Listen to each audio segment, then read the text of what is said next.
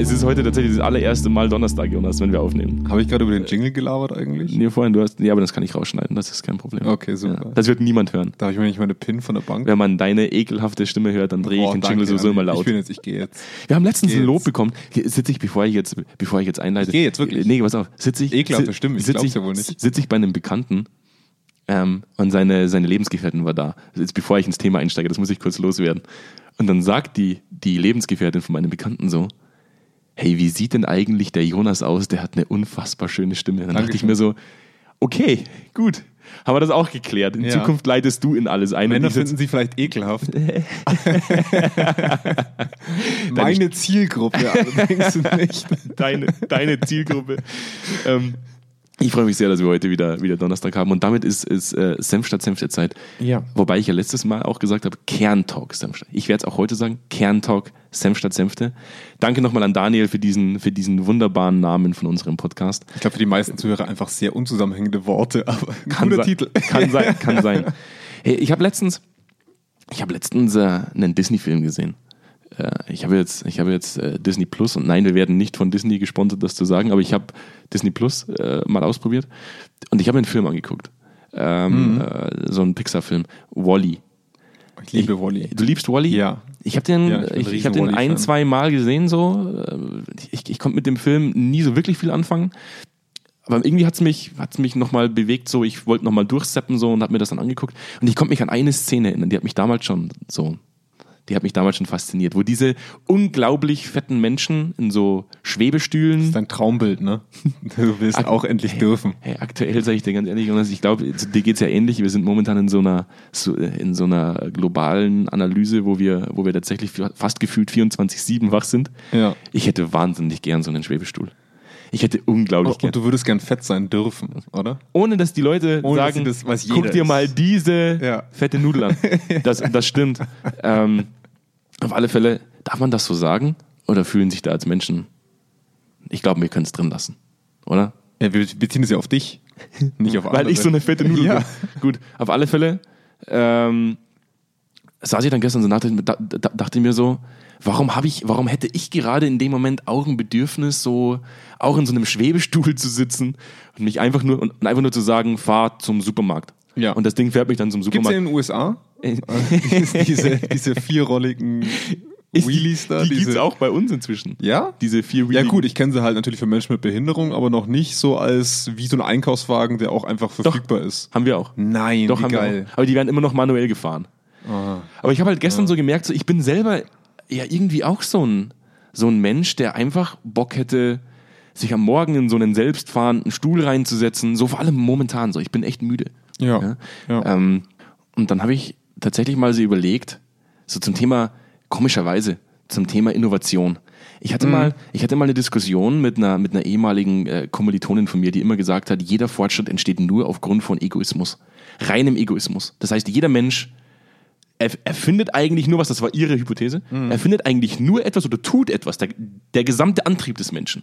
Nur aufgrund von reinem Egoismus. Ja, ich, ich glaube, dass ich bin auch sehr generell kein, kein also ich, ich behaupte, dass es echt wahrscheinlich nur eine Handvoll Menschen in der Welt gab, die jemals wirklich altruistisch gehandelt haben. Ja, das kann Weil sein. ich glaube, dass jede nette Tat auch irgendwas in mir selber befriedigt. Ist aber ein anderes Thema. Ist ein anderes Thema, Ja. Und ich habe dann mit Kedi, Kedi, also Katharina ist eine, ist eine, äh, ist auch eine äh, Kollegin von uns, ähm, die dann, die dann mal gesagt hat, sie glaubt, Innovation entsteht durch Faulheit. So, weil der Antrieb im Endeffekt ist, der Mensch ist faul und deswegen erfindet er Dinge, die seine Faulheit begünstigen. Und deswegen jetzt nur ganz kurz vorweg, der Titel der Folge, Faultier Mensch, Senf statt Senfte, Episode 15 inzwischen. Wahnsinn, Episode 15 inzwischen. Krass, ne? Mit dem Titel äh, Faultier Mensch. Ja. Was bewegt den Menschen tatsächlich innovativ zu sein? Und ich finde, das, ist ein- das ist ein spannendes Diskussionsthema. Ich selber saß vor diesem Wally-Film und dachte mir so, boah, ich, ich hätte gerade richtig Bock, einfach auch nur Bubu zu machen, in so, einem, in so einem Schwebestuhl zu sitzen und mich einfach nur durch die Gegend fahren zu lassen. Ja. Und Ja. ich meine, wir sind jetzt nicht so weit davon weg heutzutage, ne? Ja, also, ich ja, glaube, der Mensch, der das erfindet, diese Schwebestühle, die, die dich dann selbst zum Supermarkt fahren, die, die, die werden Milliarden damit machen, weil der Mensch sich einfach nur denkt, geil, ich muss nicht mehr laufen. Genau, deswegen würde ich so das Kommentar äh, oder, äh, von, von Kedi vielleicht insofern erweitern, als dass ich sagen würde, ähm, die Innovation entsteht nicht durch Faulheit, sondern die Menschheit hat ein sehr hohes Bedürfnis, faul sein zu dürfen. Mhm. Und dadurch sind innovative Menschen, die das wissen und die diesen Bedarf kennen, einfach in der Lage, sich darauf anzupassen. Und gerade jetzt während Corona, ne, was hast du denn für Unternehmen, die gerade durch die Decke schießen? Das sind alles Unternehmen, die für uns diese sogenannte Convenience ermöglichen. Das ist Amazon, das ist Netflix oder auch andere Streaming-Anbieter. Netflix hat ja auch gerade andere Probleme, weil es so viele andere gibt. Aber das ist ja der Wahnsinn. Und- Und wenn, wenn wir mal einen Schritt zurück und uns überlegen, warum werden Pioniere ihrer Arbeit überhaupt erst innovativ? Also woher kommen die? Hey, wir haben da, wir haben da vorhin drüber geredet. Und jedes Mal, wenn ich drüber nachdenke, wer sind denn, wer sind denn die großen Pioniere der letzten Zeit? So, da fällt mir äh, Steve Jobs ein, da fällt mir äh, äh, Bill Gates ein, mir fällt äh, Elon Musk ein, die, die man halt immer wieder hört. Es ist total lustig, was mir mir eingefallen ist. Wer? Ich schäme mich so ein bisschen, Bin ich dass gespannt. mir der Name eingefallen ist. Weißt du, wer Florence Nightingale war? Ich habe Nightingale schon mal gehört. Sehr berühmt, aber man, der Name, den verbindet man nicht gleich. So, sag's mir. Die hat im Prinzip das moderne Krankenpflegetum erfunden. Okay. Äh, 19. Jahrhundert. Aber red du erst gern weiter. Ich erzähle dir danach, was Flor Florence Nightingale so gemacht hat. Ich bin ja gespannt, was diese Dame Nightingale, Ja. äh, was diese für eine Persönlichkeitsstruktur mitgebracht hat. Aber wir wissen ja heute im Endeffekt, wenn man sich, wenn man sich äh, Interviews von Elon Musk anschaut, äh, Mhm. da gibt's ja auch sehr emotionale Interviews, wenn man sich, wenn man sich Steve Jobs, die Geschichten von Steve Jobs und auch die, die man, die man in seiner Biografie lesen konnte, wo er teilweise einfach gesagt hat, äh, ja, so ich schmeiß Leute raus, die mir halt im Lift einfach nicht gefallen. Also das waren ja schon sehr egozentrische Menschen. Sehr passendes Wort, ja. Also ich finde auch, dass man sagt, da ging es um nicht viel anderes als um sie selbst. Also, Lagerfeld ist ein gutes Beispiel für einen Egozentriker, ne? der natürlich auch unglaublich kreativ und innovativ war in seinem Bereich, Ja. aber ist wahrscheinlich nicht der netteste äh, Kaffeepausenkollege, den man sich vorstellen konnte. es gab mal, es gab mal auf, auf Netflix so eine, war es Netflix oder Amazon Prime? Gab's Einer eine, der vielen Streaming einer, auf einem dieser vielen Streaming-Anbieter. Ich habe Disney Plus auch schon erwähnt, das spielt keine Ja, ja, Rolle. ich sage nur. ähm, gab es eine Dokumentation mal zu Steve Jobs nach seinem Tod, wo, wo, ein, Mhm. kann mich erinnern, wo ein, ja. Äh, ein ehemaliger Mitarbeiter äh, angefangen hat zu weinen und gesagt hat, ich habe alles verloren in der Ja. Zeit äh, bei, der, bei der Erfindung des ersten Macs. Ähm, ich habe ich hab meine Familie verloren, meine, ich habe Mhm. meine Frau, meine Kinder verloren. Ich war zum Schluss alleine, aber ich bin diesen Menschen gefolgt, weil ich, weil ich fasziniert war von ihm. Ja. Aber er war halt trotzdem extrem unangenehm. Ja, ist eine So- Schleife. So ein richtiger, eigentlich so ein richtiges, ey, ich, muss es jetzt sagen, aber sonst müssen wir wieder dieses freizügigen Häkchen, äh, Ja, freizügigen A-Punkt. setzen. Es war so ein richtiger Vollidiot eigentlich. Ja. Wenn man sich überlegt, so, dass bei Foxconn damals äh, es wahnsinnig viele Selbstmorde gab und seine, seine äh, äh, praktisch äh, Methode, das Ganze zu verhindern, war einfach Netze zu spannen. Nicht die Arbeitsbedingungen zu verbessern. Beziehungsweise er hätte noch besser gemacht. Er hätte gesagt, oh, Foxconn, das ist nicht Apple, das ist ein externer Dienstleister. Ja. Macht mal was, damit da weniger Leute sterben. Foxconn hat daraufhin Netze aufgespannt, dass weniger Leute sterben und Apple hat gesagt, okay, wir arbeiten weiterhin mit euch. Ja. Ne? Also irgendwo, irgendwo faszinierend, dass man sagt, also das ist ja das, wo ich hin will. Wir haben, wir haben lang diskutiert.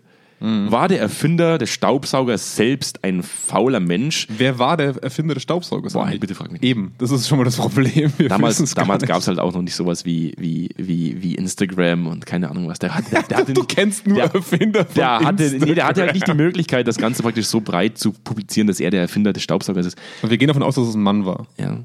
Das ist schon mal der, der Chauvinismus unserer Zeit. Ich glaube, das, nee, da lehne ich mich jetzt nicht aus dem Fenster. Das wird, das wird, alles, das wird alles auf mich zurückfallen. Ich glaube, zu der Zeit gab es wenig weibliche Erfinder ähm, damals. Also ich weiß nicht, wie Ich alt weiß der- nicht, wie alt der Staubsauger aber ist. ich glaube, der ist, keine nee, Ahnung. ich glaube, der ist schon ziemlich alt. Ähm, jetzt habe ich den Faden verloren, weil du, weil du mir da reingequatscht hast mit, ja, ja, mit so einem ich gerne. Auf alle Fälle haben wir, genau, wir haben ja, wir haben ja lange darüber auch diskutiert, bevor wir die Folge jetzt angestoßen haben. Was ist denn der eigene Antrieb, solche Dinge zu erfinden? Ist es Innovativ denn, zu sein. Genau. Ist es, ist es tatsächlich, also hat der Erfinder des Staubsaugers tatsächlich den Staubsauger erfunden, weil er selber keinen Bock mehr hatte, andauernd Besen und Schaufel in die Hand zu nehmen und die Dinge aufzukehren? Ich denke nicht. Oder hat er einfach nur einen Bedarf Mhm. ähm, erkannt in der Gesellschaft, dass die keinen Bock mehr haben, sich andauernd zu bücken und mit, mit Ja. Besen und Schaufel das Ganze aufzukehren? Also das war für mich schon so ein Punkt, dass ich sage, sind die Innovatoren dieser Welt oder die Innovatorinnen Mhm. ähm, dieser Welt, sind das Menschen, die selber sagen, ich würde selber gerne faul sein und deswegen suche ich nach einer Lösung, um das Ganze in Zukunft äh, zu ermöglichen? Oder sind das Menschen, die einfach nur das Bedürfnis oder den Bedarf beim Menschen erkennen, faul sein zu wollen? Ich, ich, ich, ich sehe definitiv, also für heutige Sachen zweiteres, Ich glaube, dieses Thema der Faulheit, das wird uns halt heute so bewusst, weil der Grundbedarf von vergangenen Pionieren gedeckt wurde. Mhm. Also heutige Pioniere ermöglichen uns ein leichteres Leben. Äh, vergangene Pioniere haben ermöglicht, dass wir im Krankenhaus nicht mehr an einer Infektion sterben. Das hat nichts mit Faulheit zu tun, das hat was mit Überlebenswillen zu tun. Den Überlebens, äh, die Überlebensfrage stellen wir uns heutzutage kaum noch, deswegen ist dieser Bedarf gar nicht so groß. Heute ist der Bedarf nach Convenience, nach Gemütlichkeit. Und du hast vorhin mal Elon Musk gebracht, ne? PayPal das ist ja, das war ja damals die Convenience schlechthin. Du konntest auf einmal dein normales Bankkonto mit einem Online-Zahlungsdienstleister verbinden, was heute müde belächelt werden würde mit Wirecard und Co., aber trotzdem. Ähm, und konntest- Wirecard. Ja, ja, war ein schlechtes Also, Beispiel. Richtig gut reingebracht jetzt. Das hat richtig, das hat richtig gut funktioniert. Ja, das hat hat richtig gut funktioniert. funktioniert. Nee, aber das, äh, für mich sind Pioniere immer, unabhängig welchen Zeitalters, immer Menschen, die in einer gewissen Mühle malen, also die selber drinstecken in der Materie, ne? ähm, die irgendwo merken, irgendwo ist Sand im Getriebe. Also irgendwas läuft nicht so, wie es laufen soll. Und die dann halt nicht in dieser Mühle weiterarbeiten, sondern diesen wesentlichen Schritt zurückgehen, das Gesamtbild sich angucken, reflektieren und dann die Idee haben, was die Lösung dafür wäre. Und ich glaube, es gibt viele, die ein Problem erkennen. Es gibt aber auch umso viel äh, mehr Leute, die sich einfach nur darüber beklagen. Und dann gibt es eben die wenigen Leute, die daraus einen Antrieb für sich finden, ähm, die vielleicht auch manchmal ein bisschen verrückt sein können. Ich glaube, das haben wir genug Beispiele dafür genannt, die aber daraus so einen dermaßen einen Antrieb und so ein Visionärstum entwickeln, dass sie sich auch von nichts aufhalten lassen. Ähm, und da bringe ich jetzt mal ganz kurz das Beispiel von Florence Nightingale mit. Das war die erste, äh, kam aus dem Vereinigten Königreich, das war die erste Frau, die ähm, die höchste Auszeichnung der Krone erhalten hat. Ich weiß gerade gar nicht mehr, wie die genau heißt im Englischen. Ähm, und diese Frau war im Prinzip im Krieg, im Krimkrieg eingesetzt, Mitte 20. Äh, 19. Jahrhundert. Und die hat beobachtet, dass in der ersten Zeit viele tausend Soldaten gestorben sind. Und die wussten damals nicht so genau warum. Und das waren unglaublich miese hygienische, äh, Hygienezustände dort vor Ort natürlich, wie es damals war. Und die hat genau diesen Schritt vollzogen. Die war dann nach bettlägerig wegen einer Krankheit, ähm, wegen dem Krimfieber und hat elf Monate lang die Daten analysiert, die sie während dieser Zeit im Prinzip aufgenommen haben mit ihren Kolleginnen. Das war damals auch was ganz Neues, dass Frauen quasi an der Front mitarbeiten. Ähm, und die hat einfach für sich als Konklusion gezogen Hygienezustände. Und die hat dann ein sehr berühmtes Buch geschrieben, ähm, was bis heute eigentlich auch noch hergenommen wird, um Pflegekräfte auszubilden, zumindest teilweise. Und das ist ein sehr gutes Beispiel dafür, du bist in der Mühle drin, also du pflegst Leute, die sterben dir unter der Hand weg, du kannst nichts tun, du gehst den Schritt zurück, nimmst dir die Zeit, analysierst und reflektierst und kommst dann mit einer Lösung voran, die dann wiederum das Problem behebt. Ich, ich, ich stelle mir halt nur in dem Moment, wo du das erzählst, die Frage, und da komme ich jetzt wieder zu meiner ehemaligen Kommilitonin zurück, was war ihr Antrieb, das Ganze zu optimieren? Also ist es einfach nur Antrieb gewesen, reiner Egoismus zu sagen, ich habe keinen Bock mehr, dass ich andauernd sterbenden Leuten zuschaue, wie sie, wie sie, wie sie abkratzen? Ähm, oder, oder, also, was könnte so ein Antrieb sein? Und was, was reiner Altruismus zu sagen, ich möchte den Menschen helfen? Was, was, was, was war's? Also ich glaube, dass, dass da vermischen sich immer so die Grenzen, deswegen bin ich kein Verfechter des reinen Altruismus. Aber ich glaube, dass viele Leute einfach diese, dieses Helfertum in sich drin haben. Ähm, und deswegen wir auch diese Pioniere der vergangenen Zeit haben. Ich, ich denke, dass man das nicht, ich glaube, damals war das ja auch oft so, man hat eine Gottesgabe und so weiter, ne, so eine Berufung und der, die verfolgt man dann, gerade für eine Frau der damaligen Zeit, die ja, also diese Frau hat ja eigentlich erst ermöglicht, dass Frauen in England überhaupt in Berufe gekommen sind. Das war Krankenpflegertum. Davor gab es eigentlich keine wirklich arbeitende Frauenklasse. Und ähm, ich glaube, dass sie halt einfach äh, diesen, diesen Antrieb daraus entwickelt hat. Warum? Ist mir eigentlich relativ egal in der Hinsicht. Aber sie hat einen Bedarf erkannt und den Bedarf hat sie genutzt. Ja, aber es ist, es ist interessant, Jonas. Es ist, es ist mir egal. Es ist der Inhalt der Folge. Ja, geht, ja, aber- es geht, was treibt den Menschen an, innovativ zu sein? Bei ihr ist es mir jetzt egal, weil ich kann sie nicht mehr nachdiagnostizieren. Also aber die, die Frage ist, also jetzt tatsächlich, ich habe ich hab für mich nachgedacht, warum habe ich damals Zweikern gegründet? Ähm, und, und, und ich bin ehrlich, ich saß in einem Nachtdienst in der Klinik und ich war einfach nur angenervt.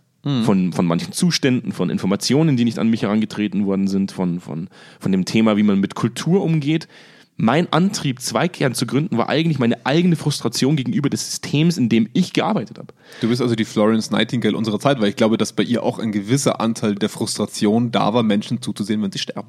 Mhm. Im Ende, ich habe das Ja. ja schon mal erwähnt, dass es mir damals ja auch passiert ist in der, in der Situation, dass Ja. eine Person gestorben ist, die nicht hätte sterben müssen.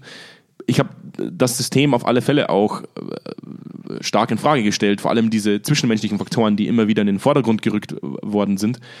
Ähm, und deswegen war ich einfach extrem frustriert und habe mich halt mit Menschen angelegt, teilweise auch fast den Streit gesucht in der Diskussion, um, um herauszufinden, warum man immer wieder solche, solche Kulturfloskeln an Wände schreibt und man sie nicht einhält. Das heißt, für mich war es schlussendlich, kam meine Motivation, etwas verändern zu wollen, aus reiner Frustration. Reinste Frustration. Ja. Ähm, Kann ein Triebmittel sein. Kann ein Triebmittel sein. Und darum Ja. geht's ja im Endeffekt heute. Das ist ja, für mich war es nur eine interessante Diskussionsgrundlage zu sagen, der Mensch neigt dazu, faul zu sein. Da müssen, da müssen wir aus der Klinik weg, weil, weil Fakt ist, da geht es ja viel mehr um Konsumgüter, als dass ich vielleicht, vielleicht sterben muss und ins Krankenhaus gehe. Das hat, das hat für mich wenig mit. mit, mit Ich, ich glaube, das, das Wort faul ist einfach zu krass. Ich glaube, was wir, was der Mensch gerne hat, sind einfache Dinge. Einfache Dinge. Und ich glaube auch jeder Arzt mag es, wenn sein Computer, wo er seine Diagnose oder seinen Arztbrief eintippt, einfach und schnell und gut funktioniert. Der mag nicht zuerst eine Stempelkarte oder eine Lochkarte drucken, sie dann irgendwo reinschieben und dann produziert das Ding wieder einen anderen Ausdruck oder sowas. Ne? Wir wollen einfache Prozesse, wir wollen einfache Dinge, die uns das Leben erleichtern. In unserer Arbeit und in unserem Privatleben. teilweise tatsächlich sogar wollen wir nicht mal wissen, wie dieser Prozess funktioniert. Nein. Ich saß gestern, Natürlich ich, nicht. Ich saß gestern, gestern kam, äh, das wird dann wahrscheinlich erst in drei Wochen veröffentlicht, diese Folge, also wird es ein bisschen länger zurück sein, ähm, kam das Jenke-Experiment. Ja. Ähm, und äh, im Jenke-Experiment auf, auf RTL, du weißt eh, du wirst mich gleich wieder aufziehen, mein Sender. Ähm, Deine Recherchearbeit ist RTL. das habe ich jetzt einfach nur spontan mit einfließen lassen, weil wir beide sehr wenig Fleisch essen. Ja. Ähm, und, und ich ja eigentlich auch bis vor kurzem noch Vegetarier war. Und das Schlimme war, gestern ging es genau um dieses Thema. Ähm, und ich wurde gestern des Öfteren mit diesem Thema konfrontiert, auch im Radio. Soll ich mein Kind zum Beispiel dabei zusehen lassen, wie ein wie eine Pute getötet wird. Damit mein Kind lernt, was es bedeutet, Fleisch zu erzeugen. Weil das Ja. wächst ja einfach nicht im Supermarkt. Auch wenn viele Kinder das vielleicht noch glauben. Das ist Ja. halt einfach da. Und ich habe in der letzten Zeit wieder so ein bisschen mehr Fleisch gegessen. Und dann kam das Jenke-Experiment und Jenke musste sich entscheiden zum Schluss, werde ich Vegetarier oder esse ich weiterhin Fleisch? Er hat jeden Tag Fleisch Erklär mal gegessen. ganz kurz das Format, weil für jemanden wie mich, der kein Fernsehen schaut, in der Hinsicht. Also das Format ist, das Jenke-Experiment bedeutet, er probiert selbst an sich Dinge aus Ja. und guckt dann, was es für Auswirkungen hat. Wenn man es wenn man's ganz, äh, Ja, äh, ja. ganz einfach Okay, ich äh, dachte mir, das ist ein bekanntes Experiment, dessen Namen Nee, das Yankee-Experiment ist, es ist einfach, eine, eine Show. Es ist, es ist eine Show, wo er zum Beispiel Drogen ausprobiert und dann sagt, wie wirkt sich LSD aus? Äh, hat er auch tatsächlich mal. Wer hatte gemacht. denn diese geniale Showformat-Idee? Da ist ich da noch nicht drauf gekommen. Äh, aber auf alle Fälle ging es da diesmal um Fleischkonsum. Und ähm, die Aufgabe war von ihm, ich muss mich jetzt auf einem Hof um zwei Schweine kümmern und zum Schluss muss ich eine Entscheidung treffen. Ja. Werde ich Vegetarier und esse kein Fleisch mehr? Oder esse ich weiter Fleisch und dann muss ich diese zwei Schweine töten? Ja. Und interessant war, ich selber saß dann weinend vom Fernseher, Ja. weil ich gesehen habe, praktisch, die haben auch ganz genau erklärt, wie diese Schweine getötet wurden. Und Ja. ich habe gestern für mich wieder den Entschluss getroffen, ich werde doch wieder voll Vegetarier. Ja. Ich kann, ich kann, also ich verstehe den Prozess dahinter. Ja. Ich könnte den Prozess selber aber nicht nachleben. Und ich glaube, es würde ganz, ganz viele Menschen geben, die aufgrund ihres, praktisch aufgrund von Bequemlichkeit, weil es ja einfach da ist, es geht, es ist einfach im Schrank, einfach hingreifen und sagen, ich nehme das. Mhm. Ja? Gar nicht drüber nachdenken, wo es herkommt, gar nicht drüber nachdenken, wie die Haltung zum Beispiel war. Ja. Ähm, und ich glaube, das würde sich stark verändern, wenn man Menschen zum Beispiel in den Prozess integrieren würde. Der Mensch neigt aber nicht dazu, es Den zu Prozess zu reflektieren. Genau, ja, woher, kommt zu denn, genau. woher kommt denn unser Handy? Ne? Also was sind denn die Kobaltminen in Afrika? Richtig. Ja. Und das, und das ist aber das, wo, wo ich glaube ich auch äh, die Gefahr sehe. Man drückt uns viele Innovationen auf und sagt, WhatsApp, eine absolute Innovation. Zu sagen, Mhm. man hat einen Messenger-Dienst, der auf jedem Handy läuft. Keine SMS mehr, es ist kostenlos. Ja, aber wie verdienen denn diese Menschen ihr Geld? Und das ist immer das, wo ich mir dann Ja, auch. und will ich das wissen, da gucke ich dann lieber weg. Genau, Ja, ja. weil das ist einfach nur bequem. Ja. Und das ist das, wo, was ich so faszinierend finde, dass man heute im Endeffekt durch Innovation Geld verdienen kann, weil man, weil man einfach ganz plakativ nach draußen grölt, du kannst dich ausruhen. Du musst dir keine Gedanken mehr machen. Du kannst das und das machen. Es ist so einfach wie nie zuvor, so wie Apple Ja. immer sagt. It's amazing. Ja, es ist wie in so einem es ist das, First-Class-Hotel. es ist das Beste, was wir jemals veröffentlicht haben. Ja. Es ist zwar seit Ja. zehn Jahren immer dasselbe, aber es ist das Beste, was wir jemals veröffentlicht haben. Ja, und dein Handy ist das 11. Ja. Das 11. Also insofern hat es funktioniert. Bei mir funktioniert das natürlich. Es Ja, funktioniert bei, bei jedem auch. Menschen. Ja, klar. Und das ist das, was ich so faszinierend finde, dass man heute Geld macht im Endeffekt durch Bequemlichkeit. Für mich der, Der Aus, Menschen, ja. Genau. Die, die, der Drang zur Bequemlichkeit. Ja. Und das ist das, wo wir heute diskutieren wollen. So, was sind denn im Endeffekt die Motivationsfaktoren eines Innovators, tatsächlich innovativ zu sein? Wir haben vorhin Ja. über Frustration gesprochen. Ja, Idealismus ist, denke ich, ein Idealismus und das, ich, ja. ich, glaube auch, dass viele der Motivationsfaktoren, dass es viele verschiedene Motivationsfaktoren gibt, die ineinander greifen, die, Mhm. die, die praktisch gemeinsam wirken. Du hast vorher mal auch von Geltung äh, gesprochen. Und Muss vielleicht kurz erläutern. Ich glaube, wir hatten das noch gar nicht aufgenommen. Ich glaube, das war noch in der Vordiskussion. das war definitiv in der Ja, Vordiskussion. also Geltung war für mich wirklich, dass ich gesagt habe, okay, wenn ich ganz ehrlich bin, ist, glaube ich, meine, der Grund, warum ich eine Nachtschicht schiebe manchmal, damit was, damit ich was gut präsentieren kann oder damit etwas gut verstanden wird, dass ich da schon auch ein gewisses Geltungsbedürfnis befriedige bei mir. Also ich könnte es jetzt nicht zu hundertprozentiger Sicherheit sagen, aber ich fühle mich halt gut, wenn Leute mich gut fanden in der Situation. Das ist dann, denke ich, schon auch eine Geltungsbefriedigung. Und das muss nicht für jeden gelten, der etwas neu macht oder der etwas versucht. Aber für mich trifft das auf jeden Fall zu. Und ähm, ich, ich glaube, wenn man theoretisch, wenn man bei jedem Menschen, der das Potenzial hat, kreativ und innovativ zu arbeiten, und ich glaube, in seinem Feld kann, könnte das so ziemlich jeder Mensch, ähm, wenn man diesen Trigger finden würde bei einem Menschen, zu sagen, was ist dein Kernmotivationsgrund? Warum kommst du in die Arbeit? Ne? Was ist das, was dich antreibt? Wenn es jemand ist, der sagt, ich gehe in die Arbeit, weil ich Urlaub will. Was ist da das Grundbedürfnis und wie kann ich das verwenden, damit die Person innovativer ist? Da gibt es doch dieses berühmte Sprichwort, das ja immer den falschen Leuten in den Mund gelegt wird. Ne? So, äh, die faulsten Menschen war, ich glaube, es wird immer Bill Gates in den Mund gelegt, aber ich weiß nicht, ob es wirklich gesagt hat, dass man, dass man die faulsten Menschen im- Unternehmen sich rauspicken sollte, weil man sagt, die Leute schaffen es mit so wenig Arbeitseinsatz wie möglich Ergebnisse abzuliefern. Kennst du dieses, Ja, diesen ja, ja, Spruch? ja. Der wird in tausende verschiedene Formen gebracht. Das würde ich jetzt so nicht unterschreiben, aber ich würde zumindest sagen, da steckt so ein Quäntchen Wahrheit drin, weil man wirklich sagen kann, wenn ich das Triebmittel einer Person finde, wenn die Person sagt, ich will faul sein, aber ich will gleich viel Geld verdienen, und ich dann sage, wenn du mir in vier Stunden das gleiche ablieferst wie ein anderer in acht Stunden und du den Rest vom Tag schlafen willst, dann ist es unser Deal. Mhm. Ne? Und ich glaube, dass dann Leute innovativ werden, weil sie sich dann überlegt, wie schaffe ich das, dass ich nicht acht Wochen im Jahr Urlaub habe, sondern 16 und meine Arbeit abliefern kann. Äh, Weißt du, was, was ich total faszinierend finde? Da habe ich jetzt, der Gedanke kam mir jetzt gerade. Ich habe mir vor, äh, jetzt vor kurzem war die, die WWDC, die Entwicklerkonferenz von Apple. WWDC. WWDC. WWDC, WWDC. genau. Ja. Doppel W. Ich sage das dreimal hintereinander jetzt. Ja. Und auf alle Fälle gucke ich mir die jedes Jahr an. Ich bin ja auch so ein Technik-Nerd, auch wenn ich immer wieder sage, ich bin alt und, und bin auch so ein leichter, ich verteufle ja Technik auch oft, aber trotz alledem finde ich Hast du Technik die meiste Technik? und ich finde. Technik faszinierend. Und ich sitze dann auf, dem, auf, dem, auf, auf der Couch und schaue mir diese Entwicklerkonferenz an. Und das, was ich so geil finde, Apple proklamiert ja, es gibt für alles auf der Welt, was du tun willst, eine App. Mhm. Inzwischen. Es gibt für alles, was du tun musst, eine App. Ich habe bisher noch nicht das Gegenteil beweisen können, was ist tatsächlich so. Ja, aber das Faszinierende ist ja, das ist ja eine, ein totaler Bequemlichkeitsfaktor. Ja. Ich gehe in den App Store, ich lade mir eine App runter und kann inzwischen sogar mein Wohnzimmer ausmessen mit einer App. Ja. Also es gibt ja unendlich viele Möglichkeiten. Und jetzt kommt Apple und sagt, wir haben das neue heiße Thema. Widgets.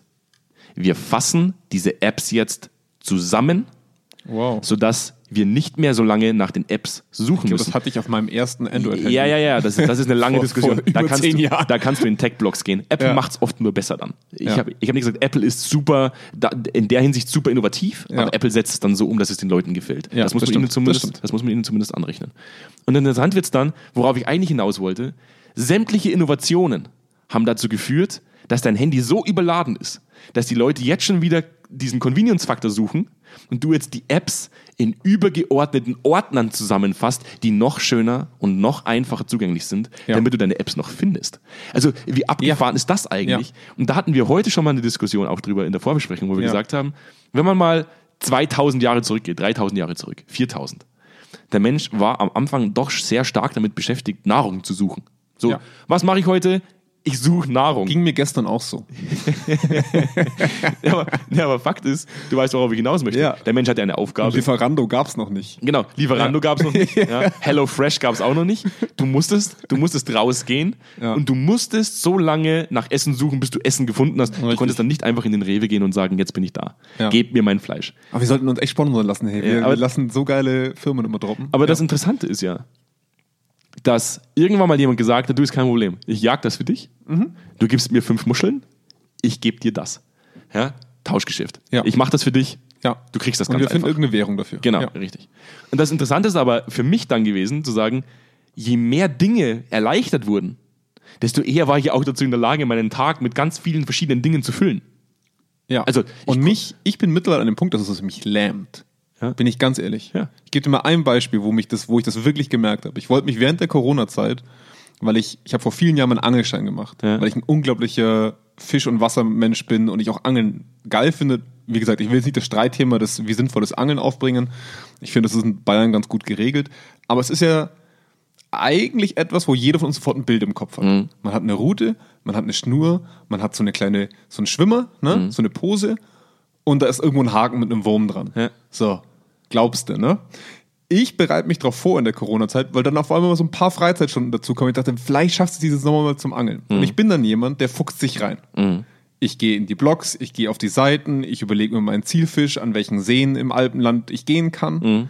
Und auf einmal hockst du da mit einer Liste aus über 85 Items, die du kaufen musst, damit die Vorstellung von dem, was du ursprünglich im Kopf hattest, auch nur annähernd erfüllt wird. Da ist die Schnur wichtig, da ist die Dicke wichtig, da ist das Traggewicht, die, die Hakengröße, der Köder. Hey, ich dreh durch. Mhm. Weißt du, wie oft ich mittlerweile angeln war?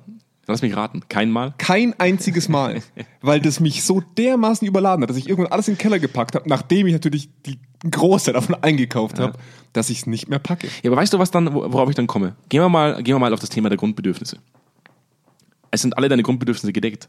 Wenn du nicht angeln gehst, Ja. hast du trotzdem Essen am Abend auf dem Tisch. Ja. Du brauchst den Fisch nicht unbedingt. Ja. Du machst das nur im Endeffekt als Freizeitfaktor, ein Entertainment-Faktor. Du nutzt den Fisch natürlich, um ihn praktisch als Nahrung zu dir zu nehmen. Um ihn nicht kaufen zu müssen. Genau. Ja. Aber Fakt ist, der Grund, warum du angeln gehst, ist, weil es dich beruhigt, weil normalerweise, wenn du nicht 85 Items da hast und weil es dir Spaß macht. Und weil es mir ein gewisses gutes Gewissen gibt, zumindest da, wo ich angeln gehen würde, im Vergleich zu dem, wenn ich es im Supermarkt kaufe. Und jetzt ist es Ja. halt so, dass ich sage, der Mensch, glaube ich, wir sind wieder bei dem Titel der Episode Faultier-Mensch. Ich glaube, der Mensch an sich ist einfach ein extremes Faultier. Ganz Ja. extrem. Ja. Nur, wenn du halt Hunger hast und nichts zum Fressen im Kühlschrank und nicht unbedingt ein Supermarkt 50 Meter entfernt ist Mhm. und du jetzt selber dafür sorgen müsstest, dass du Essen am Tisch hast, dann wärst du nicht faul. Mhm. Ja. Sondern du würdest rausgehen und denken, hey, wenn ich in drei Stunden nichts zum Essen habe, dann knurrt mir der Magen und ich stimmt werde aggro. Ähm, das heißt, für mich ist er selber, dass ich sage, je mehr Convenience-Faktoren durch, Innova durch Innovationen erzeugt werden, durch, durch Innovatoren Mhm. oder Innovatorinnen da draußen, desto eher wird ja die Faulheit begünstigt, weil ja sowieso alle Grundbedürfnisse gedeckt sind. Ja, das ist wie der Löwe im ja- Zoo eigentlich fast. Ne? Richtig. Warum sollte der Löwe im Zoo noch aufstehen und, und, und, und eine Show abliefern, Ja. wenn ihm ja eh in drei Stunden das Fleisch reingeschmissen Ja. wird? Das ist, und ich war letztens im Zoo. Ja. Die Löwen, die ich gesehen habe, die sind nur da gelegen. Und das ist jetzt keine Augenscheinvalidität. Es gibt natürlich auch viele Tiere, die nicht in einem Zoo gehalten werden sollten. Aber ich hatte mal in einer anderen Arbeit ähm, einen Sponsor, das war der Zoo. Und ich hatte auch mit äh, den Tierärzten und, und äh, auch an der Uni bei uns in der Biologie mal längere Diskussionen darüber. Und Löwen sind wie Katzen bei uns zu Hause natürlich tatsächlich gar nicht die blödsten Tiere für einen Zoo, weil die sich wirklich anpassen wie der Mensch. Wenn sie das bekommen, was sie brauchen, bewegen die sich nicht, weil Jagen ist anstrengend und Jagen dient nur allein dem Konsum des Fleisches danach. Das heißt, da ist immer eine Effizienzfrage dahinter. Der Löwe rennt nur so viel und verwendet nur so viel Energie, dass er die Energie, die er durchs Fressen bekommt, nicht übersteigt. Weißt du, was blöd ist? Der Mensch ist noch anpassungsfähiger Ja. und jetzt müsste man ja dann theoretisch sagen, jede Innovation, die getätigt wird, die dazu führen kann, dass ich faul sein darf, führt auch dazu, dass ich faul sein werde. Ja. Also das gilt jetzt nicht unbedingt für 100% der Menschen, aber ich denke für 99%. Also das, das merkt man ja und, und ich merke tatsächlich, dass diese ganze Convenience, die wir heute haben, dazu führt, dass sie weniger gemütlich wird. Es fängt langsam an, überzukippen und stressig zu werden. Ja, das meinte ich mit den Widgets. Ja. Also du, du, du, dass Apple tatsächlich als Argument in dieser Entwicklerkonferenz sagt, wir haben jetzt Widgets und Ja. ein neues Application Folder System, weil es den Leuten zu viel wird, fünf Seiten weiter zu scrollen, um die App zu suchen, die sie installieren. Ja. Das muss man sich mal vorstellen, wie absurd Ja. das ist. Wir haben für alles eine App, Ja. aber jetzt sind es zu viele Apps. Jetzt brauchen wir im Endeffekt eine Software, die es uns erlaubt, die Apps so zu Ja. clustern, dass wir nicht mehr so viel wischen müssen. Gutes, gutes Beispiel für Unternehmen übrigens auch. Das fand ich letztens, ich habe, ich, ich, wenn ich nicht so wütend gewesen wäre, hätte ich mich wirklich fast am Boden gekringelt. Das war so vor einem halben Jahr. Da hatten wir mit einer Klinik äh, ein Gespräch, wo es so um die zukünftige Planung von denen aussieht und was sie so planen. Und ein wesentliches Defizit, das wir festgestellt haben, ist der Austausch zwischen den Ebenen. Ähm, die gewisse Aversion der Digitalisierung in diesem Unternehmen, also die arbeiten alle noch mit Windows gefühlt 95. Ähm, und dass es generell wenig guten Austausch zwischen den Ebenen gibt und auch in einer wertschätzenden Form. Die Lösung dieses Unternehmens, oder zumindest die Lösungsidee war, man implementiert jetzt auf viele Jahre hinweg eine Kommunikations-App, einen Chat, wo ich sage, ja geil, ihr habt wirklich innovativ nicht aufgepasst. Also ihr seid einen Schritt zurückgegangen, ihr habt euch das angeguckt und habt die dümmste aller Lösungen rausgezogen. Herzlichen Glückwunsch dazu. Wenn ich mit einem Arzt im Gespräch bin, ne, in dieser Ja. Klinik, und ich habe nur 10 Minuten von dem, klingelt Ja. bei dem 17 Mal das Telefon. Ja. Bei der Pflege ganz genauso. Und dann will ich da noch ein bimmelndes Diensthandy dranhängen, das dann noch von irgendeinem Otto aus der Verwaltung eine Chatnachricht. Also, das ist auf einem Level bescheuert, dass ich mir echt denke, da, da, da drehen diese Convenience-Ideen und diese, das, das, das wird zu viel. Das ermöglicht, du hast vorhin gesagt, diese ganze Erleichterung unseres Alltags führt dazu, dass in unseren Alltag mehr reinpasst. Und das kommt langsam an den Punkt, dass so viele Sachen in unseren Alltag reinpassen, dass es bescheuert wird. Ich, ich, ich kann beim Joggen jetzt einen Podcast hören. Okay, cool. Aber, oder, oder ich habe auch, und da muss ich euch ehrlich sagen, Leute, alle, die diesen Podcast auf höhere Geschwindigkeit anhören, ihr seid Monster. wer, wer macht sowas? Ein guter Freund von mir macht das auf doppelter auch von mir machen das Leute. Wo ich sage, was seid ihr für Menschen? Ich bin schon auch jemand, der mal so Second Screening betreibt. Das heißt, man, man hört einen Podcast und macht irgendwas parallel dazu. Aber trotzdem, wenn ich etwas tue, dann darf ich mir die Zeit dafür nehmen. Und das gönnen wir uns heute nicht mehr, weil wir faul sein wollen. Und das ist die Skurrilität oder die, die, das Paradox ja, in aber, Person. Ja, aber wo ist der Endpunkt? Es also, nicht auf. ich habe mir, jetzt- ich hab mir jetzt überlegt, gibt es dann in dem Apple-Betriebssystem irgendwann Folder für die Folder? Also ich habe mir wirklich, wann, wann, wann, also für mich ist er dann im Endeffekt, das Einzige, woran ich da denken muss, meine Lebensgefährtin hatte jetzt in den letzten Monaten so ein bisschen mit Krankheiten zu kämpfen und die, ist äh, privat versichert. Und wenn du privat versichert bist, wirst du sehr gut mit Pillen versorgt. Ja, mit gehst- Operationen und mit allem, ne? Du wirst, du wirst, du wirst unglaublich gut versorgt, also kriegst immer für alles eine Pille. Hast einen Jucken am Rücken, da wird der Blinddarm rausgenommen, ja. Und, und, und eine Pille dazu. Die Anti-Juck-Pille. Ja. Und das Interessante ist, sie, die ist natürlich, also wir hatten eine lange Diskussion, sie hat gesagt, ja, dann nehme ich halt die Tablette. Dann sage ich, na ja, du nimmst aber halt nie eine Tablette ohne irgendeine Nebenwirkung. So, Ja. wenn du zum Beispiel mh, eine Voltaren nimmst, Ja. und du nimmst zu starke Voltaren, musst, solltest du vorher vielleicht einen Magenschoner nehmen, Ja. weil du sonst deinen Magen zerfrisst. Oder zu der, häufig, Der ja. Magenschoner aber halt, den du nimmst, der führt zum Beispiel dazu, dass deine Arterien verkalken. Es ist halt immer so, dass man sagen muss, okay, gut, du wirst nie am Endpunkt wieder ankommen. Mhm. Du kannst nicht so viele Tabletten nehmen, bis du zum Schluss wieder bei A bist und du sagst, ich habe jetzt alle Nebenwirkungen aufgelöst, weil Ja. immer eins dazu kommt. Und die Krankheit gleich dazu. Ganz genau. Ja. Ich nehme einfach zum Schluss 50 Tabletten ne? Ja. und zum Schluss komme ich wieder an den Anfangspunkt ohne eine Nebenwirkung. Ja. Und das sehe ich bei diesen Convenience-Faktoren ganz genauso. Ja. Es wird kein Ende geben und ich stelle mir dann, also der Weg zu Wolli ist ja im Endeffekt eigentlich nur zu diesen Schwebestühlen, äh, Stühlen, die dich zum Supermarkt fahren oder die dir das Essen vielleicht sogar noch kochen. Jede Innovation, die Faulheit begünstigt, führt irgendwann zu einem Inconvenience-Faktor, weil es zu viel wird. Und dieser Inconvenience-Faktor wird durch einen neuen Convenience-Faktor beglichen. Richtig. Wo ich dann sage, das ist ein Selbst, das ist wie so ein Perpetuum mobile, das ist ein selbsterhaltendes System, das erhält sich selbst. Eine Innovation führt aufgrund von, von, von, von fehlender Komfortabilität Ja. irgendwann wieder zu einer neuen Innovation. Nur, wann kippt das? Ich, ich sehe das jetzt schon, dass Leute gestresst werden. Zu viele Messenger, zu viel Social Media, zu viel Sachen, die man sich angucken kann. Diese Netflix-Müdigkeit heißt das ja, glaube ich. Ja. Ne? Wenn früher, ich sag immer, ich will nicht immer die gute alte Zeit, weil früher war nicht alles geil, das, das wissen wir. Aber ähm, wenn James Bond kam im Fernsehen, Ja. da habe ich vorgeschlafen als Ja. Kind. Ja. Da Oder musste ich das, vorher wetten schlafen. das, Ja, wetten das war das Beste. Da musste, ich, da musste ich schlafen, damit ich mir das angucken darf. Und das war ein Film. Und ich bin mittlerweile wirklich wieder an dem Punkt, dass ich mir denke, hey Jonas, eigentlich solltest du dir sowas wieder aufziehen, weil diese Netflix-Müdigkeit. Jonas geht jetzt, bevor er sich auf Netflix Nein, ich schlafe ja. ja, ja. Andi, sorry, ich kann heute leider nicht zum Meeting kommen, ich muss Ich vorschlafen. muss vorschlafen, weil ich heute Abend zur Primetime einen Netflix-Film gucke. So wollte ich das nicht sagen. Was ich meinte ist, ähm, man muss sich selber wieder Dinge entziehen, die immer verfügbar sind. Man muss selber wieder eine Besonderheit aufbauen, weil man eben mittlerweile alles verfügbar hat und alles gemütlich hat. Auch mal dieses, ähm, da, da beneide ich im, im Vergleich zu vielen anderen kulturellen Nachteilen, die Japaner zum Beispiel haben. Ähm, man muss ja auch ehrlich sagen, dass da leider auch in diesen asiatischen Kulturen recht viel negative kulturelle Aspekte mitschwingen, aber dieses Ritual der Sache haben wir verloren durch unsere ganze Gemütlichkeit. Wir haben ein Ritual verloren zu sagen, ich koche mir jetzt Essen und das Kochen, also das Zubereiten der Nahrung ist ein Ritual, was mich tief befriedigt und das ist bei mir zum Beispiel auch so. Aber wenn ich mir halt was bei Lieferando und Co. bestelle, dann habe ich halt einen Ranzen voll und ich kann jetzt schneller wieder irgendwas anderes machen. Ja. Und das ist dermaßen unbefriedigend, weil du halt nie an den Endpunkt kommst. Du bist nie, du, du, du, du stopfst dich und jetzt mal aus psychologischer oder neurologischer Sicht ständig mit schnell verfügbarem Dopamin zu Ja. und dadurch verstärkst du immer wieder den Kreislauf. Dein Hirn kommt immer wieder in eine Unterversorgung an Dopamin. Das ist wie eine Droge, die halt immer wieder in eine, in eine, in eine Defizithaltung kommt. Mhm. Und weil es schnell geht und weil es viel ist. Früher musstest du dir, zum Beispiel, gehen wir mal auf Instagram. Ich selber habe eigentlich, wir haben ja bei hab Zweikern keinen nur, den- wir haben ja Account. nur den Zweikern Instagram-Account, Ja. ich selber aber auch keinen privaten Instagram-Account. Und du hast vorher mal von Geltung gesprochen. Ja. Früher musste man sich Geltung hart, also Geltung zu erlangen, musste man hart dafür arbeiten. Ja, man Ja. musste eine Idee haben, man musste vielleicht rausgehen, man musste sagen, hey, ich habe eine coole Idee, gebt mir Geltung, schenkt mir Geltung. Heute machst du ein Foto auf Instagram und sagst, hey, ich bin gerade mal wieder auf dem Berg. So, und, und heute kannst du Geltung im Endeffekt, selbst, selbst dieser Faktor Geltung, Geltung zu erlangen, ist heute schon ein Convenience-Faktor. Ich kann das heute durch sämtliche Apps, die es auf der Welt draußen gibt, kann ich mich einfach präsentieren, wie ich Lust habe. Ich muss nicht mal richtig drüber Wir nachdenken. können einen Podcast aufnehmen. Okay, das ist vielleicht heute die letzte Folge von Senf statt Senfte. Die Jonas hat es gerade im Endeffekt auf, au- aufgetan. Senf statt Senfte ist der direkte Weg zu Schwebestühlen und Fettwerden. Ja. Nee, aber du weißt, worauf ich hinaus möchte. Es, du hättest heute eigentlich mit einer Innovation, die dazu führt, dass du dich mehr bewegst, dass du rausgehst, dass du, da- dass, dass du nachdenken musst, dass du dich anstrengst, eigentlich gar keine Chance mehr.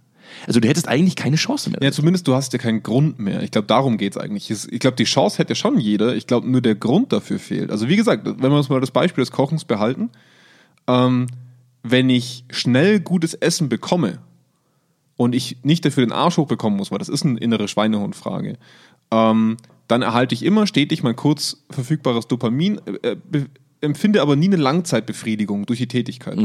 Und jetzt kriegen wir mal den langen und weiten Boden, äh, Bogen zurück zu unserer eigentlichen Tätigkeit, nämlich der Arbeitswelt. Na? Ähm, wenn ich etwas in meiner Arbeit fertigstelle, woran ich lang arbeite, empfinde ich einen viel befriedigenderen Langzeiteffekt, zu sagen, das habe ich geleistet, das mache ich, das habe ich produziert. Deswegen sind ja so viele unserer Studienkollegen irgendwann in eine Schreinerausbildung gegangen, weil sie gesagt haben, ich habe seit Monaten, ich habe wirklich bei mir Kommilitonen gehabt, die haben danach Schreiner gelernt, weil ich ich habe seit Monaten nichts mehr angepackt, wo ich sage, das hat einen Anfang, das hat ein Ende, das habe ich produziert, das habe ich gemacht und darauf bin ich stolz. Und ich glaube, das ist der Haken an der Digitalisierung in der Arbeit. Ich würde behaupten, Deutschland ist noch weit weg von der Digitalisierung, ähm, aber Du willst behaupten, da gibt es Statistiken dazu, Ja. Jonas. Wir sind relativ weit hinten. ich glaube, ich kann mich weit aus dem Fenster lehnen, dass wenn, wenn Unternehmen noch mit XP arbeiten, dass wir weit weg sind. Ja. Ähm, aber wenn wir jetzt mal in andere Länder gucken, du durch diese Segmentierung, durch die, also die Digitalisierung segmentiert. Ich habe dann mein Projektmanagement-Tool und da hake ich dann meine, meine ähm, einzelnen Tasks ab. Ich schreibe in der Früh, brauche ich drei Stunden, um nur meine ganzen E-Mails zu schreiben.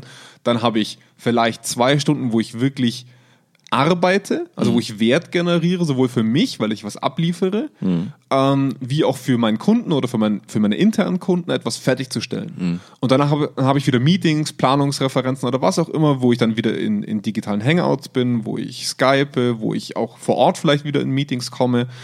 Aber dadurch, dass ich überall her Informationen, Anweisungen, Arbeitsaufträge ähm, bekomme, brauche ich durch die Digitalisierung, die diese Wege vereinfacht, Zeit, um das aufzubereiten. Es nimmt mir Zeit, weil dauernd mein Handy klingelt, mich wirklich auf meine werttransferierende Arbeit zu konzentrieren, ähm, die dann wiederum dazu führt, dass wahrscheinlich meine Qualität sinkt. Ich habe das gestern gemerkt, ganz kurz noch. Ich habe das gestern bemerkt, dass dadurch, dass wir die ganzen letzten zwei Wochen in einem, in einem Projektumfeld arbeiten, wo wir ständig verfügbar sein müssen, ähm, wo wir auch intern uns ständig wieder anhauen und, und ständig wieder Kommentare untereinander verschicken, weil es irgendwo ein Problem vielleicht gibt. Ähm, ich eine der beschissensten Präsentationen fertig gemacht habe, die ich, glaube ich, jemals gemacht habe. Und das merkst du dann, wenn du mit dem Kunden redest und denkst, eigentlich währenddessen, warum und was machst du da eigentlich?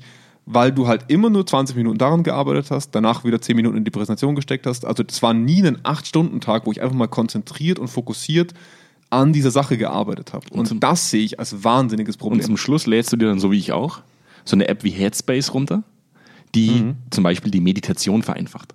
Ja, weil du dann natürlich, du bist dann so gestresst, du merkst, dass der Stress dich komplett vereinnimmt. Und dann sitzt du irgendwann da mit einer angeleiteten Meditation, wo dir erklärt wird, ja, der Affe möchte aus dem Käfig ausbrechen. Ja. Denk drüber nach, wie du ihn wieder einsperrst. Und ich Ja. denke mir dann wirklich so, hey, ehrlich jetzt, wo soll das hinführen? Im Endeffekt führt ja der Drang nach Innovation und der Drang nach Bequemlichkeit ja eigentlich genau zum gegenteiligen Effekt schlussendlich. Weil der Mensch ja dann nicht so ist, dass er dann sagt, ich nutze jetzt diese Bequemlichkeitsfaktoren Ja. und, und, und schlaf den ganzen Tag, sondern er nutzt ja diese Bequemlichkeitsfaktoren, um schlussendlich seinen ganzen Tag so voll zu ballern. Und da kommt jetzt das Thema, eigentlich führt er dann dieser Drang nach Bequemlichkeit zu unserer Leistungsgesellschaft. Also es ist jetzt vielleicht weit hergeholt, aber unsere Leistungsgesellschaft ist ja im Endeffekt entstanden, weil wir so viele Dinge gleichzeitig tun können. Weil wir studieren, weil wir alles uns auf einmal machen können. Wir haben, wir haben zig äh, Fenster am, am, am Laptop offen, die wir alle mhm. gleichzeitig organisieren können. Aber Fakt ist, verkauft wurde uns der Rechner ja nicht, dass wir alles gleichzeitig organisieren können, sondern dass es unseren Alltag erleichtert. Ja. Fakt ist, er erleichtert es ja nicht wirklich, sondern er verkompliziert ja den Alltag eigentlich. Und das ist natürlich genau der Punkt, wo ein Unternehmen dann sagt, hey, du kannst doch jetzt mehr machen, ich habe dir doch diesen Prozess erleichtert. Mhm. Und deswegen können wir heutzutage in der Arbeit so produktiv sein und das sind wir, das ist nachgewiesen, auch dass das zum Beispiel in unserem äh, Kulturkreis, sage ich jetzt mal, eine sehr hohe Effizienz und Effektivität ist. Da ist der Deutsche auch so ein bisschen dafür verschrien. Mhm. Ähm, wo wir natürlich durch die Digitalisierung oder mhm. durch Prozessvereinfachungen extrem viel mehr tun können. Mhm. Und das überlädt uns auch wieder zum gewissen Part. Und jetzt drehen wir mal den ganz weiten Kreis und überlegen uns, wie könnten wir jetzt innovativ werden? Wie können Unternehmen innovativ werden, indem sie auch ihren Mitarbeiter davor schützen, ähm, dem komplett ausgesetzt zu sein. das ist, das, ist, das ist eigentlich ein schlimmer Faktor, weil da, bin, da, da habe ich vorher gar nicht drüber nachgedacht. Wenn Apple sagt, wir haben jetzt neue, vereinfachte Systeme integriert, die es mhm. dir erleichtern, ähm, Dinge zum Beispiel, zum Beispiel schneller zu copy and pasten ja. auf dem iPad. Dann ist das vielleicht schön, aber Fakt ist, auch wenn sie es dir als bequemen Faktor verkaufen, steigert es eigentlich nur deine Effizienz. Richtig. Und das ist so das, wo ich, eigentlich hätten wir die Folge anders nennen müssen. Wir sind nämlich ganz weit weg vom Faultier-Mensch. Eigentlich werden uns immer nur Bequemlichkeitsfaktoren verkauft, ähm, dass du dich ausruhen kannst, dass es leichter geht, dass es leichter von der Hand geht. Mhm. Aber nutzen tun wir diese Dinge eigentlich nur, damit wir uns mehr belasten. Damit wir uns mehr belasten. Richtig. Also ja. die Depressionsquoten, die Burnout-Quoten, die ja. die ja jedes Jahr stark nach oben schießen, wenn man sich das anschaut, wie viele Leute tatsächlich durch ihre Arbeit belastet werden, das glaube ich hängt nicht damit zusammen, dass der Mensch nach mehr Bequemlichkeit sucht ähm, und das sich in der letzten Zeit, in den letzten Jahrhunderten praktisch verstärkt wurde, sondern dass wir uns einfach mit noch mehr Dingen vollballern und, und sie nicht mehr handeln Aber können. ich glaube, die Karotte, die dir vor der Nase hängt, ist trotzdem die Bequemlichkeit. Ja, klar. Das ist ja das Geile. Also ich denke schon, dass der Mensch das gerne hätte, ja. dass er aber nicht sieht, dass, dass diese Karotte ihm nur so vor der ne, vor der Nase herumgeführt wird und ihn dahin getrieben wird. Du nimmst, ja, du nimmst ja nicht die Karotte zum ja. Schluss und sagst, na, jetzt habe ich die Karotte, jetzt schlafe ich mal zehn Stunden länger. Sondern das, das wird ja immer eine neue hingehängt. Richtig, genau. Und das ja. ist das, was, was faszinierend ist. Wir haben so viele Bequemlichkeitsfaktoren, so viele Convenience-Faktoren, mhm. nutzen sie aber nicht dazu, bequem zu sein. Sie sind gar nicht dafür ausgelegt. Also auch in unserer Arbeit sind sie ja explizit dafür gemacht. Jetzt sind wir mal ganz selbstkritisch. Unsere Arbeit ähm, macht Paper-Pencil-Befragungen in Mitarbeiterbefragungen mhm. umsonst die Auswertungen, die händische Auswertung von, von Mitarbeiterbefragungen umsonst. Es erleichtert die Maßnahmengestaltung. Mhm. Es verbessert die Möglichkeit, mit dem eigenen Team an Verbesserungen zu arbeiten. Mhm. Es spart damit sehr viel Zeit. Mhm. Damit ist wiederum Zeit freigeräumt, wo das Unternehmen sagt, ja geil, mhm. jetzt kann ich diese Ressource einsetzen für 20 andere Sachen. Mhm. Da sind wir also Teil des Problems. Mhm. Und da, also ich für mich habe mittlerweile wirklich den Punkt erreicht, und ich denke, das sollten auch Unternehmen hinkommen, dass die Digitalisierung durchaus weiter forciert werden darf. Das ist für mich in Ordnung. Ich denke, das ist auch der, das, das ist für mich okay. Gibst du der Digitalisierung die Absolution ich, voranzuschreiten? Ich, ich, erlaube es. Jetzt können wir endlich anfangen. Sehr gut. Ähm, machen wir kurz einen Zeitstempel. Es ist der 2. Juli bei uns gerade. Ich habe hiermit die Digitalisierung freigegeben. Ihr dürft anfangen in Deutschland. Aber macht auch langsam mal ich glaub, was. Ich glaube, Deutschland hat nur darauf gewartet, bis ja. du jetzt diese Absolution Ich habe auch lange gewartet. Ja. Ähm, nee, aber ich, ich finde es ja auch gut, dass wir, dass wir uns da weiterentwickeln. Aber ähm, wenn wir Innovation als das begreifen, dass eine Person in einem in einer Mühle steckt, in einer Arbeitsmühle, mhm. darunter leidet, den Schritt zurückgeht, es beobachtet und besser macht. Mhm. Wäre jetzt in meinen Augen das Unternehmen oder eine Führungskraft in der Verantwortung genau dieses Problem, die Vollgestopftheit eines Arbeitsalltags mit Dokumentierung, mit äh, Dokumentationen, mit, mit Digitalprozessen sich mhm. anzugucken, den Schritt zurückgehen und zu sagen, ich verstehe die Notwendigkeit dieser Prozesse, ich verstehe die Notwendigkeit dessen, dass wir es tun, aber wie schaffe ich es, das so zu verbessern, dass meine Leute nicht drunter leiden? Mhm. Ja? Schließ mal oder bring mal das Thema mal zum Ende. Wir sind, wir sind eigentlich, Katharina, falls du das hörst und du wirst es hören, weil du noch ein paar Informationen zu dem Podcast dazu packen musst, dieses Thema ist dein Thema gewesen. Du hast es uns eingetragen. Wir haben es verrissen. Wir haben es zerrissen. Ja. Katharina, ich muss mich dafür entschuldigen. Es wäre eigentlich heute darum gegangen, zu sagen, was ist der Antrieb des Menschen? Wir haben es auch oft versucht jetzt in dem Podcast. Was ist ja. der Antrieb des Menschen, innovativ zu sein? Ich kürze es ab. Ich glaube, viele Menschen sind innovativ, um damit erfolgreich zu sein. Um Erfolg damit zu platzieren und Der, der, verkaufen. kann ja, der kann ja unterschiedlicher Natur sein. Und Erfolg kann es auch sein, ja, dass weniger Leute sterben. ja, das stimmt. Ja. Aber ich glaube, Steve Jobs, zum Beispiel gehen wir mal auf Steve Jobs zurück, ich glaube nicht, dass Steve Jobs sein Anreiz war zu sagen, ja, wobei das darf man immer so, da, da möchte wissen's ich immer, nicht, ne? genau, wir wissen es nicht. Ja. Das ist eigentlich ein gutes Fazit. Ja. Wir wissen eigentlich, eigentlich können wir nicht genau sagen, was die Antriebsfaktoren eines Menschen sind, um wirklich innovativ zu sein. Das kann, glaube ich, verschiedene Beweggründe haben. Ob das der Drang nach Geld ist, der Drang nach Geltung, der Drang nach, nach, nach äh, praktisch seinen Idealismus umzusetzen. Ich Mhm. glaube, das kann ganz, ganz viele, wahrscheinlich ist es in jedem von uns die ein Mischung aus allem. Ja. äh, dann schlussendlich, was dann die Innovation erzeugt. Gefährlicher finde ich halt nur das Endresultat. Jede Innovation, die Bequemlichkeit fördert, eigentlich uns es nicht erlaubt, bequem zu sein, sondern uns eigentlich einen Schritt weiter in die, in die Depression bringt. Mhm. Ja. Und ich bin halt tatsächlich gespannt, wann das System kippt. Also irgendwann reicht halt der Ordner für die Ordner nicht mehr, ähm, sondern dann musst du dir tatsächlich gewaltig was überlegen. Ich, ich glaube Weil auch. den dritten Überordner, Ja, der funktioniert dann irgendwann nicht. Ich glaube, dass diese, diese, dass diese Arbeitserleichterung, das ist ja auch ein moderner Diskurs, nicht mehr ganz auf unsere Arbeitswelt passt. Oder auf unsere Art und Weise passt. Äh, ich glaube, dass, was ist denn, wenn wir die, den 20. Arbeitsschritt komplett digitalisieren? Brauchen wir wirklich noch jemanden, der drüber guckt oder nicht? Ich habe jetzt mit einem Bekannten von mir das Thema gehabt, der, der Chemiker ist, wo wir auch gesagt haben, okay, wer, wer wird denn in Zukunft Sachen zusammenmischen, wirklich in der Labortätigkeit? Der Mensch ist fehleranfällig. Mhm. Ja, der Mensch kann vielleicht nochmal drüber gucken, dass die Maschine das macht, was sie machen soll, aber dafür brauche ich nicht mehr sehr viele Menschen. Ja. Das, da reicht einer. Ja. Und was machen wir mit den Menschen, die dann weniger gebraucht werden? Und da ist es unser Konzept, das wir heute noch haben von der Arbeitsvorstellung und so weiter, finde ich ziemlich überholt. Und das finde ich auch gut, dass man dadurch Sachen diskutiert wie, wie Grundeinkommen und Co., weil wir auch wirklich sagen müssen, bisher war es immer so, Arbeit schafft dir dein Grundeinkommen, Arbeit schafft dir dein Leben. Ja. Okay, das ist ein guter Deal. Was ist, wenn wir es nicht mehr brauchen? Das ist der nächste Ja. große, das ist der nächste große Schritt. Also ich glaube, das System, also das ist meine persönliche Prognose, das System kippt irgendwann dann, wenn der Mensch Bequemlichkeiten äh, implementiert hat, die den Menschen selbst nicht mehr brauchen. Also, das ist, also gehen wir mal in die, in die Richtung Matrix oder gehen wir mal in diese. Mhm. Oh, in jetzt diese, wird's ganz, jetzt wird's ganz tief. Ist, ist vielleicht Science Fiction. Trotz alledem ist, ist sowas wie künstliche Intelligenz einfach Alltag heute. Das ist nichts mehr, wo Mhm. man sagt, das ist, das ist, äh, KI ist keine Science Fiction mehr. KI ist Alltag. Ja. Und die Frage ist immer nur, wie viel Raum gibt man der KI und wie viele Ressourcen gibt man der KI, sich selbst vielleicht sogar irgendwann weiterzuentwickeln, dann braucht Mhm. es den Menschen nicht mehr, um bequem sein zu können. Also der Fakt ist, irgendwann, glaube ich, gibt das System, weil der Bequemlichkeitsfaktor den Mensch an sich nicht mehr braucht. Und das ist dann das, spätestens dann, wenn man sagt, äh, ich brauche keine Lkw-Fahrer mehr, weil, weil ich selbstfahrende Trucks habe. Ähm, das ist ja der erste Schritt, dass man sagt, ich, ich, ich bräuchte wahrscheinlich, ich, ich weiß nicht, wie viele Lkw-Fahrer es gibt, aber ich brauche Summe X an arbeitstätigen Menschen nicht mehr äh, weil ich sie durch eine KI ersetzt habe. Das heißt, da sehen wir ja schon, das ist nicht mehr weit entfernt. Aber der Drang nach Bequemlichkeit führt natürlich auch irgendwann zur Ersetzung. Ja, und dann, dann da bin ist ich- Wally, da bin- dann ist halt Wally nicht weit weg, weil dann dürfen wir, weil wir dann nicht mehr arbeiten müssten, Mhm. das ist jetzt mal die Utopie dahinter erstmal, müssen wir nicht mehr arbeiten und damit fehlt uns so ein bisschen die Sinnhaftigkeit. Und dann werden wir alle fett. Und das wäre mein Fazit. Sitzen in bisschen. Schwebebühnen. Genau. Genau. Und das wäre mein Fazit jetzt mal in diesem Gesamtprozess. Ich will das auch gar nicht so in eine Dystopie oder zu weit denken. Ich sage nur, dass bei uns mittlerweile es beginnt. Es beginnt, dass die Sinnhaftigkeit unseres Daseins in Frage gestellt ist durch das, was uns abgenommen wird.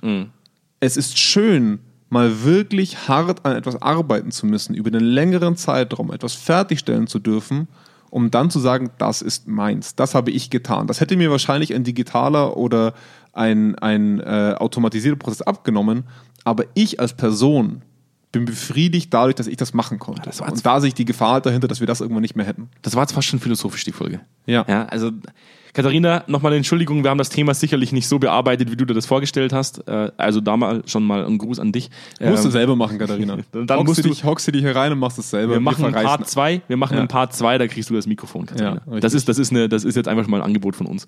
Ähm, in dem Sinne, äh, ich denke, das lässt sich in die Unendlichkeit diskutieren. Ja. Ja, wir werden wahrscheinlich auch in naher Zukunft ein Teil dieser Entwicklung immer noch sein dürfen. Wir werden sehen, wo das Ganze sich hin entwickelt. Ich bin gespannt, wann der fünfte Überordner existiert. Darf ich noch eins sagen? Na logisch.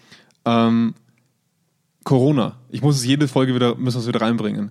Da habe ich gemerkt, wie furchtbar es ist, wie sehr man sich daran gewöhnt, in eine Faulheit gezwungen zu sein, weil auch weniger Arbeit manchmal in manchen Phasen da ist und wie gut es tut. Jetzt gerade fühle ich mich nicht so gut, weil ich sehr überarbeitet bin. Aber so, wenn man wieder in eine Arbeit reinkommt, wo man sagt, das, was ich tue, ist erstens angefragt, hat einen Sinn und führt zu irgendwas und ich kann arbeiten. Das ist wirklich etwas, was einem eine unglaubliche Befriedigung verschafft, auch wenn es anstrengend ist. Aber der Mensch braucht in meinen Augen immer dieses Level an, das ist ja diese, diese Flow-Theorie, ne? dass man so ausgelastet ist an Anforderungen, dass man glücklich sein darf. Das ist Glückstheorie, ähm, wo ich sagen muss, wenn wir wirklich in Zukunft mit Faul-Optionen zugestopft werden, kommen wir nie in diese Anspruchshaltung, wo wir sagen, so viel werde ich noch gefordert, damit ich glücklich sein darf. Ja. Eine Sache bleibt noch, die mache ich immer zum Schluss, da wo dann die meisten Leute ganz gespannt darauf warten. Eigentlich hört man die Folge nur so, damit man endlich zu dem letzten Teil kommt, nämlich dem Call to Action. Ähm, ich sage das immer wieder, äh, wir sind auf Spotify, auf jedem Streamingdienst, Apple Podcasts und da gibt es so einen Abonnier-Button. Der kostet nichts, der tut nicht weh. Einfach draufklicken und wir informieren euch vollautomatisch. Spotify macht das für uns. Also auch wieder so ein Bequemlichkeitsfaktor. Wir haben Spotify. Wir eigentlich- rufen dann bei jedem Abonnenten bei Spotify an in Genau. Schweden. Genau, richtig. Ja. Und sagen, der hat das abonniert. Ja. Ähm, auf alle Fälle informieren wir euch dann ganz, äh, ganz einfach darüber, wenn es eine neue Folge gibt, wenn euch das gefällt, was wir tun. Wenn ihr mit uns diskutieren wollt, gibt es eine, äh, eine eigene E-Mail-Adresse, die senf.zweikern.com, da könnt ihr uns jederzeit schreiben. Ähm, ich bin immer wieder gespannt auf das, was uns die, was uns die Zuhörer schreiben. Wir kriegen ja, Ja. immer mehr Rückmeldungen. Und diese ominöse Katharina und Kollegin äh, schreibt auch gerne mit einer anderen Kollegin fleißig Blog. Schaut vorbei auf äh, zweikern.com. Genau. Das ist, wie wir es immer sagen, um einiges fundierter und besser recherchiert als das, was wir verzapfen. Wir reden eigentlich immer nur drauf los. Im Ja. Blog sind die fundierten Inhalte. Richtig. Also wenn ihr tatsächlich Bock auf fundierte Inhalte habt, dann geht auf zweikern.com Ja. und schaut euch mal unsere News-Section an. In dem Sinne äh, äh, wünschen wir euch mal einen schönen Tag. Ja, äh, genießt die Zeit und äh, wir freuen uns aufs nächste Mal. Macht's gut. Bis dann. Ciao.